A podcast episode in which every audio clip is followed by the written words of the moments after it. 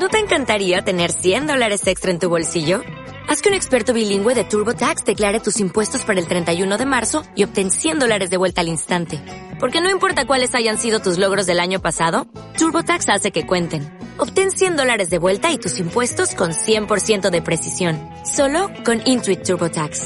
Debes declarar para el 31 de marzo. Crédito solo aplicable al costo de la presentación federal con TurboTax Full Service. Oferta sujeta a cambios o cancelación en cualquier momento.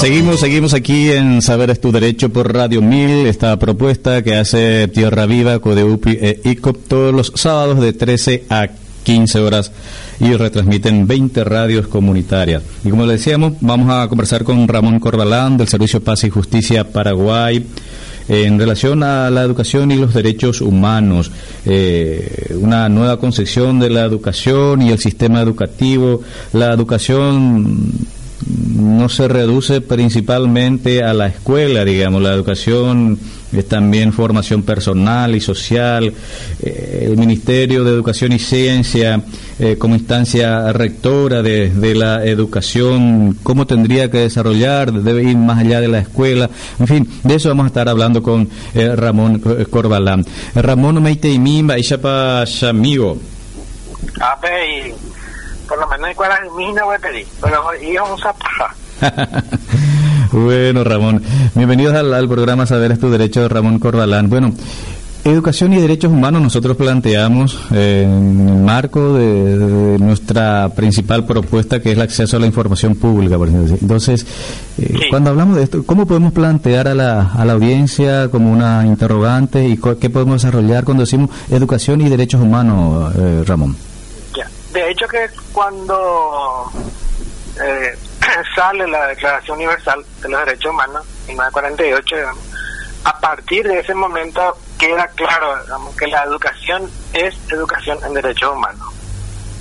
Dos cosas. Uno es que con la declaración queda definido la educación como un derecho, un derecho humano, y en su contenido está definido como educación en derechos humanos. Ahí se ve que tenemos derecho, la educación en derechos humanos, entonces tenemos derecho a una educación, pero no a cualquier educación, sino a una educación en derechos humanos.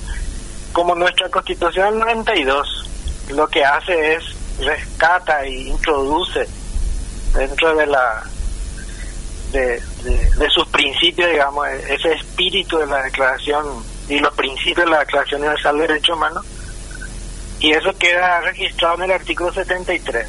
El artículo 73 el derecho a la educación y de sus fines, dice. cuando leemos, los fines, dicen, son, uno, el desarrollo pleno de la personalidad humana y la promoción de la libertad y la paz, la justicia social, la solidaridad, la cooperación y la integración de los pueblos, el respeto a los derechos humanos y los principios democráticos, la afirmación compromiso con la patria, la identidad cultural, la formación intelectual, moral y cívica, así como la eliminación de los contenidos educativos de carácter discriminatorio.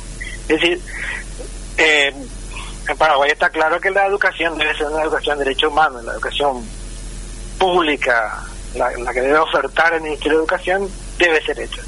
Esto no significa que queda fuera, digamos, cualquier otra propuesta, como las eh, cuestiones puntuales, como por ejemplo educación científica, porque eh, seguramente si hacemos un diagnóstico, vamos a encontrar que uno de los tantos déficits que tenemos también en la alfabetización científica. Pero esa propuesta debe estar eh, incluida dentro de ese marco mayor que es educación de derechos humanos. Pero esa, esa es la relación que, que tenemos en, nuestro país.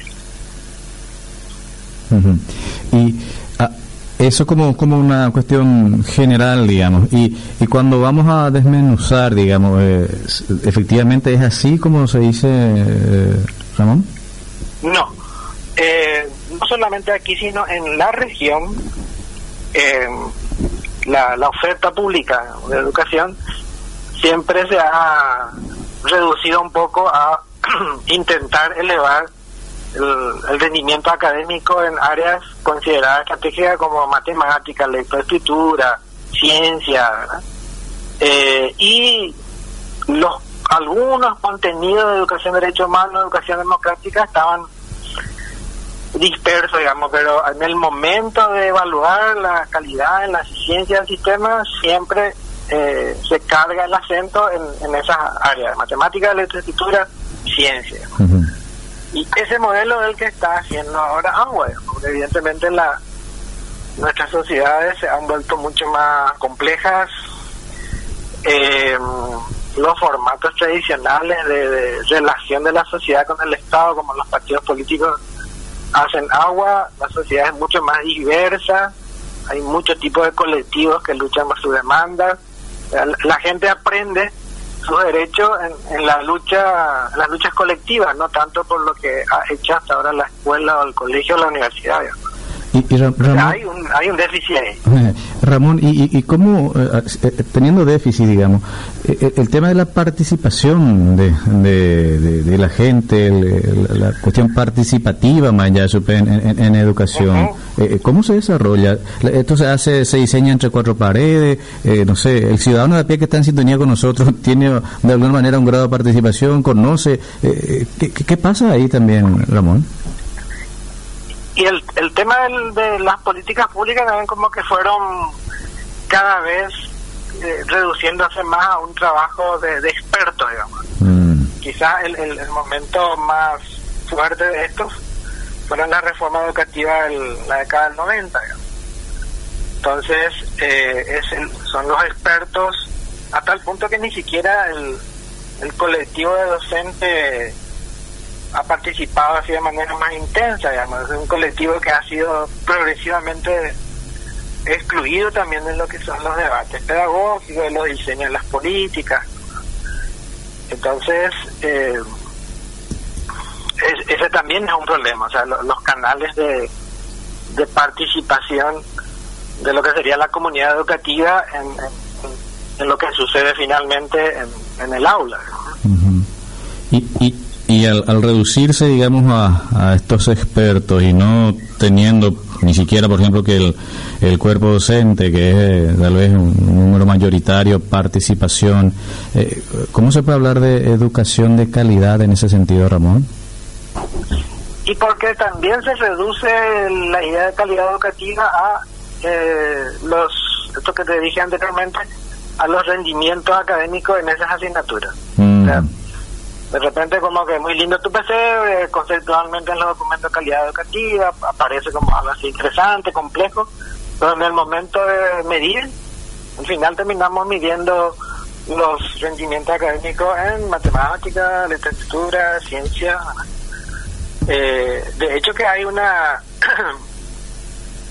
eh, unos debates y, y, y propuestas, digamos, también de qué indicadores o cómo habría que medir lo que podríamos llamar una educación de derechos humanos, que es mucho más complejo, digamos, o sea, donde lo, el rendimiento en algunas materias específicas serían apenas uno de los elementos, digamos. ¿Cómo, ¿Cómo medimos, por ejemplo, la participación de la comunidad educativa en, la gestión educativa?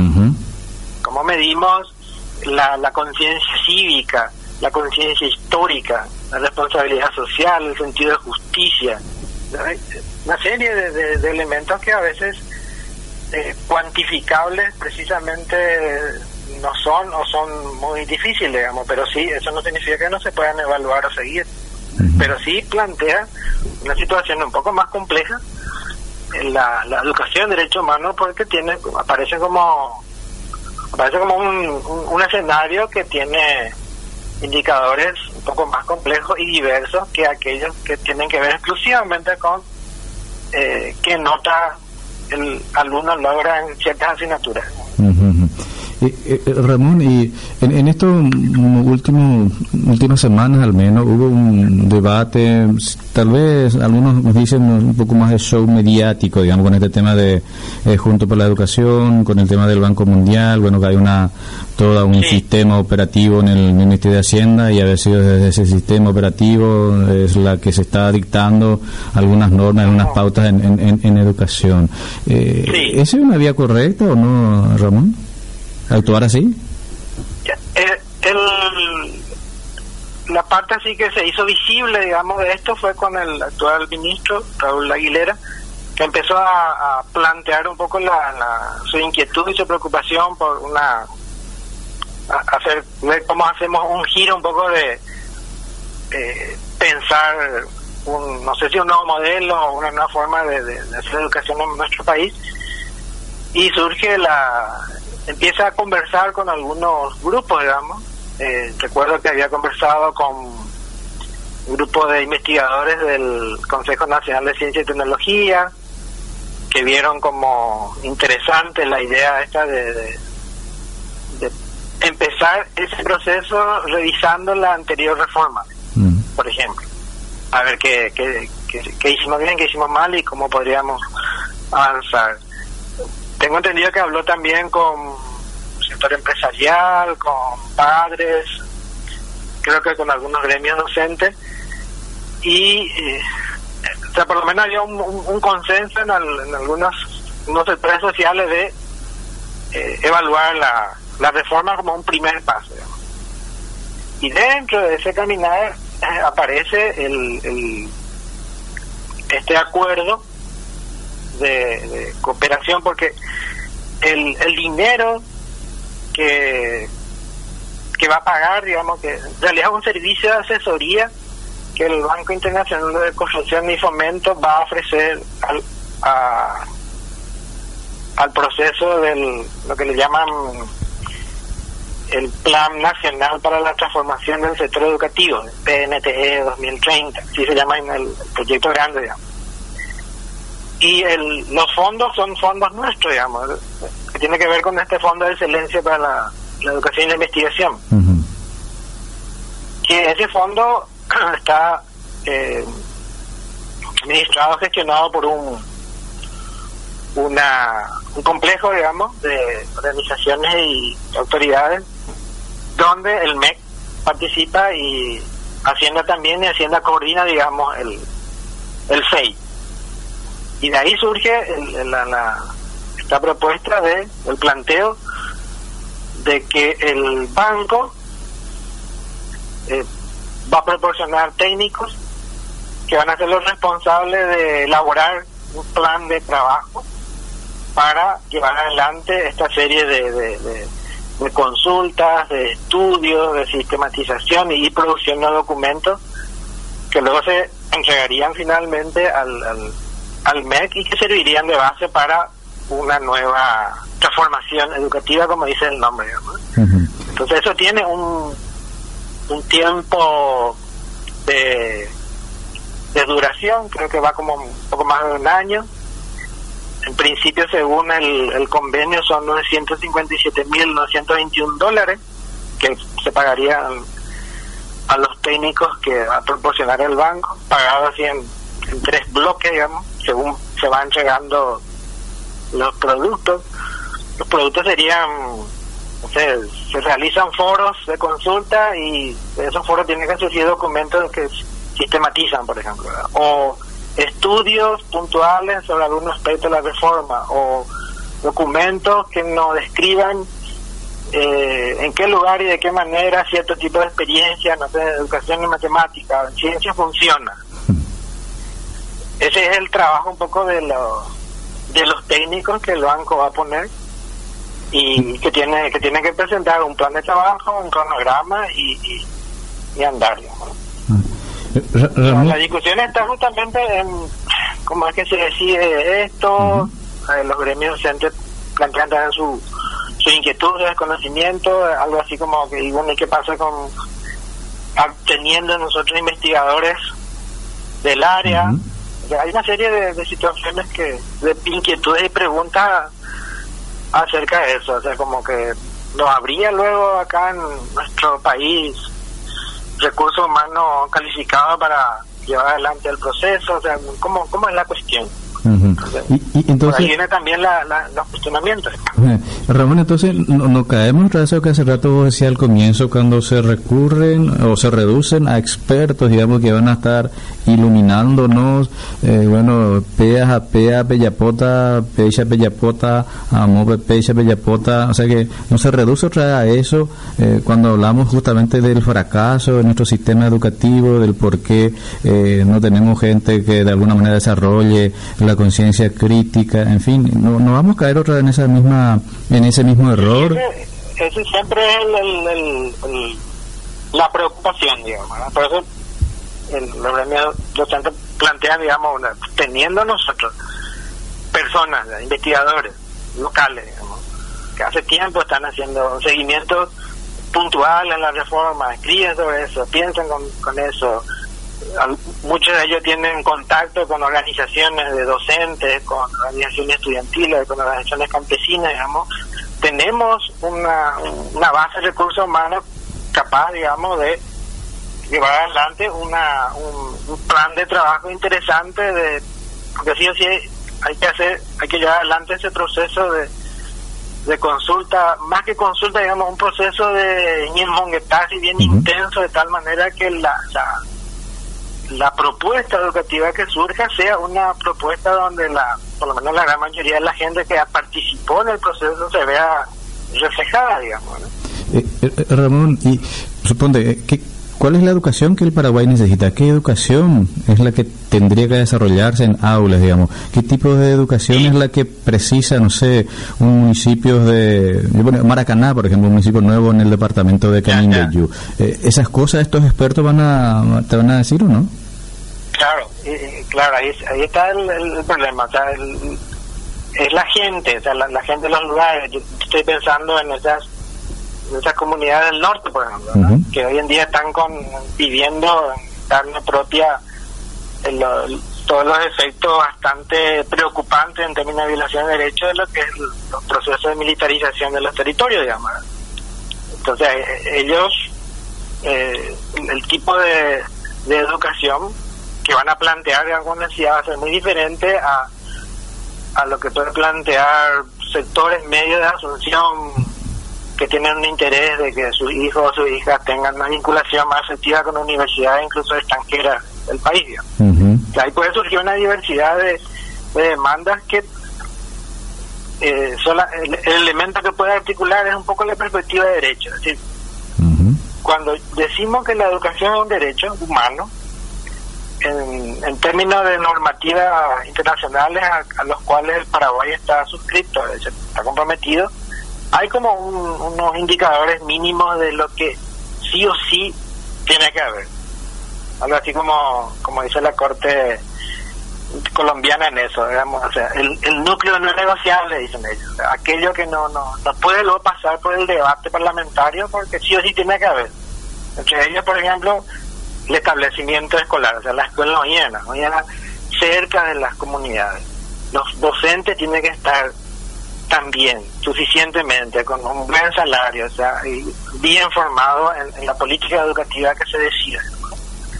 O sea, hace el, el, equipamiento, la gratuidad que significa el, acceso. Hoy muchos de los niños, niñas de sectores rurales todavía van a, escuelas que por ahí quedan lejos de sus comunidades.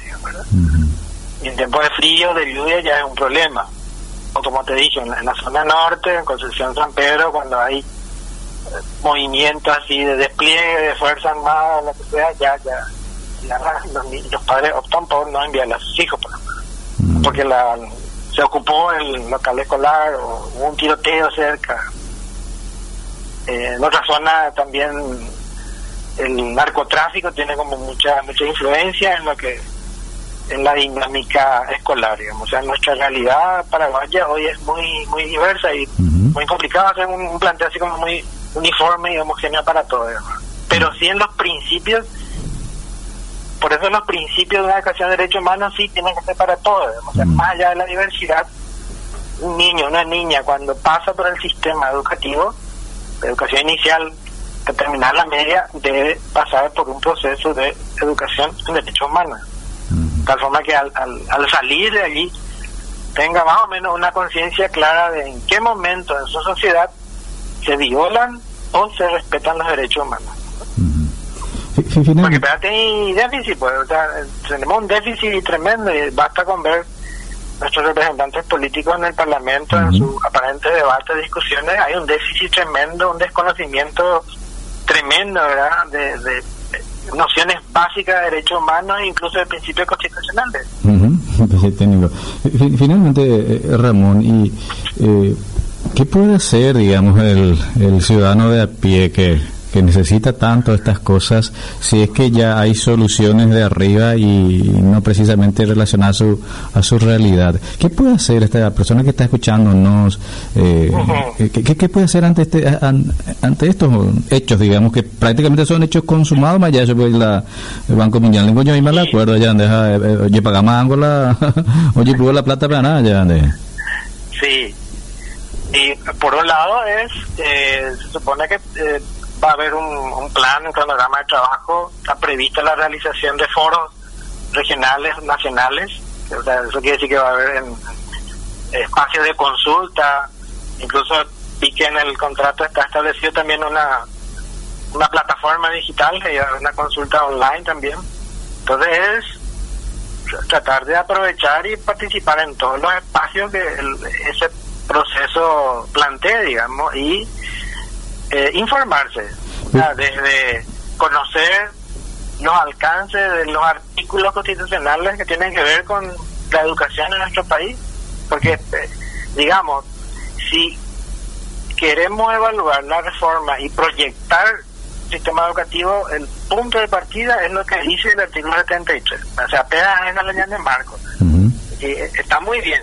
Seguro que necesitamos mejorar en ciencia, escritura eh, matemática, digamos, pero nuestra, a no ser que ya cambiar la constitución, nuestra pregunta es, ¿cómo hacemos para que a partir de ahora nuestra educación pública, digamos, eh, desarrolle plenamente la personalidad humana, promueva la libertad, la paz y la justicia social, nos permita conocer, vivir y respetar los derechos humanos y los principios democráticos? Esas son las preguntas que tenemos que hacer. Al mismo tiempo también que el mejoramiento de los rendimientos en, en, la asignatura que dije, digamos que está muy vinculado a al contenido de derechos humanos, digamos, no se opone. Bueno, Ramón, amigo mío, muchísimas gracias, Matej. En otro momento te vas a estar con nosotros acá en los estudios de Radio Mil. ¿eh? Dale, cualquier cosa, estamos a la hora. Igualmente. Pesaña Andoina Cruz Ramón Cordalán, él es del Servicio Paz y Justicia Paraguay, eh, que nos habla de, la educación desde una mirada de derechos humanos que es así, eh, desde la perspectiva de los derechos humanos y ninguna eh, ningún punto se puede desarrollar si no se tiene en cuenta digamos estas cosas. Y bueno justamente en el mes de mayo de este año, la revista Acción eh, presentaba justamente como propuesta de su revista hacia una nueva eh, educación y en esa hacia una nueva educación eh, señalan justamente esto que él nos decía, digamos, cómo podemos diseñar un, participativamente una educación nueva en, en nuestro país.